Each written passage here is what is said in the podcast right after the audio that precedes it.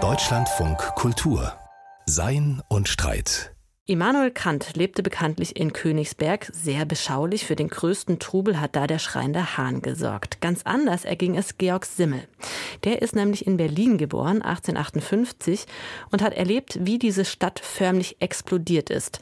Um 1900 herum hatte sich Berlin quasi über Nacht in eine der wichtigsten Industriemetropolen Europas verwandelt. Diese rasante Entwicklung hat großen Eindruck auf Georg Simmel und sein Denken gemacht. Konstantin Hühn nimmt uns jetzt mit durch Berlin auf den Spuren eines durch und durch avantgardistischen Kulturphilosophen.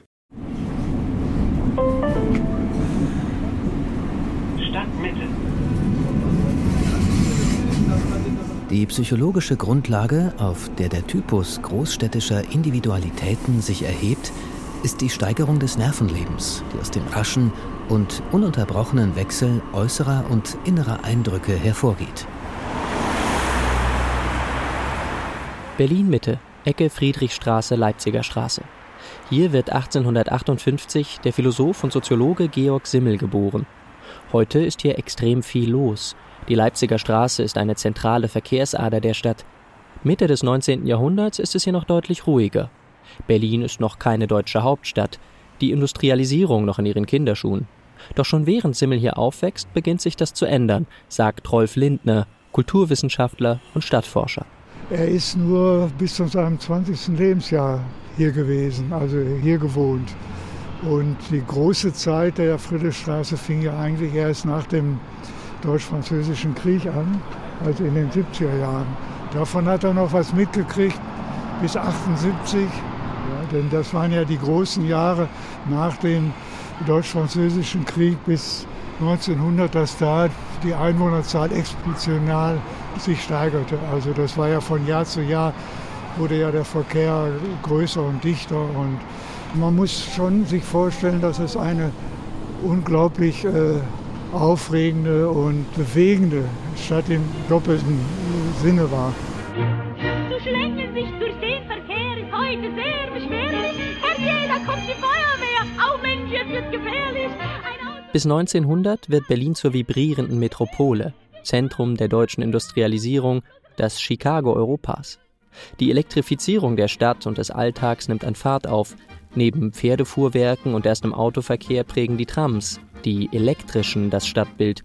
Und ab 1902 gibt es die ersten U-Bahn-Linien. Simmel lebt da längst nicht mehr im Zentrum Berlins, sondern im ruhigeren Westend. Doch sein Studium unter anderem Geschichte und Philosophie, und später seine Lehrtätigkeit an der Friedrich-Wilhelms-Universität, heute Humboldt-Uni, bringen ihn immer wieder zurück ins Herz der großen Stadt, und er beobachtet aufmerksam ihre rasante Entwicklung. Viele seiner Beobachtungen finden 1903 Eingang in einen kurzen Vortrag über die Großstädte und das Geistesleben. Heute gilt der als eines der Gründungsdokumente der Stadtsoziologie. Doch Simmel interessiert die Großstadt nicht als Selbstzweck.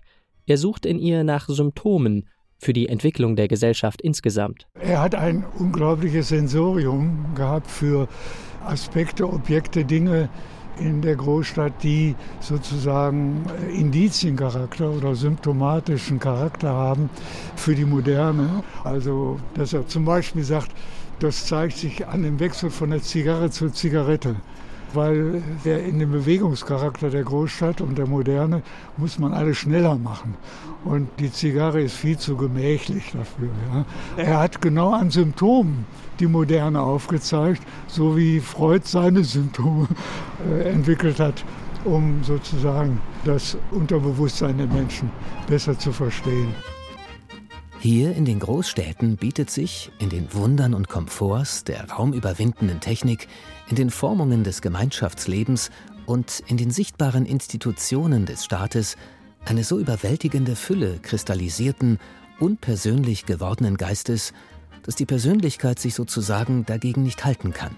So, dass nun gerade, damit dieses Persönlichste sich rette, es ein Äußerstes an Eigenart und Besonderung aufbieten muss, es muss dieses übertreiben, um nur überhaupt noch hörbar auch für sich selbst zu werden. Ein Beispiel, was ich denke, was er wahrgenommen hat, weil das um, genau um die Zeit war, 1903, 1904, war der sogenannte Naturmensch Kurzrock, der so in so wallenden Gewändern über die Friedrichstraße ging und so weiter. Ja, und der aber eben halt dadurch auffiel und eine Sensation äh, erhob. Ja. Also ich, ich habe den hier mal. Wow, also wie so eine Jesusfigur ja, eigentlich. Ja, wie eine Jesus, Jesusfigur, ja. Die Tendenzen, die Simmel im Großstadtleben ausmacht und als Symptome der Moderne insgesamt erkennt, sind durchweg widersprüchlich, wie die Moderne selbst. Einerseits Entfremdung und Anonymität, andererseits ein Aufblühen individueller Eigenarten. Einerseits zunehmende Abhängigkeit von den Diensten und Arbeiten anderer, andererseits umso größere Befreiung von den Zumutungen der dörflichen Enge und der Ständegesellschaft. Seine großen Werke schrieb Simmel über die Mode und das Geld, beides Verkörperungen der grundlegenden Beschleunigung und Zirkulation, die für ihn Großstadt wie Moderne ausmachen. Berlin ist ja so groß, so groß, so groß, da laufen alle hin. Schon zu seinen Lebzeiten erntet Simmel einige Berühmtheit, nicht zuletzt durch seine Vorlesungen. Darin verknüpft er Alltagsbeobachtungen über Schmuck oder das Aufkommen von Warenautomaten mit Gesellschaftsdiagnosen. Die Vorlesungen erfreuen sich großer Beliebtheit, auch unter einem Laienpublikum. Das aber trägt ihm den Neid seiner Kollegen ein und befeuert den ohnehin grassierenden Antisemitismus. Er hatte da wirklich mit den Antisemiten unter den Kollegen zu kämpfen, die ihn diskriminierten, die ihn auch eben halt nicht unterstützten und, und nicht förderten. Also das war zum Teil absolut unverschämt, was da so gesagt worden ist. Und Simmel hat dadurch nicht die Professur gekriegt. Erst 1918 erhält Simmel eine Professur, allerdings in Straßburg, wo er im gleichen Jahr stirbt. Die großen Linien seines Denkens aber hat er in Berlin entwickelt, und sie haben heute kaum etwas von ihrer Aktualität verloren. Auch was die wirtschaftliche Dynamik der Großstädte angeht und zum Beispiel die Bedeutung von Immobilien als Geldmaschine. Jede gewonnene dynamische Ausdehnung der Stadt wird zur Staffel für eine größere nächste Ausdehnung, Gerade wie innerhalb der Stadt das Unearned Increment, der unverdiente Zuwachs der Bodenrente dem Besitzer durch die bloße Hebung des Verkehrs ganz von selbst wachsende Gewinne zuführt. Er hat eine Finanzstadt untersucht und eine administrative äh, Weltstadt untersucht.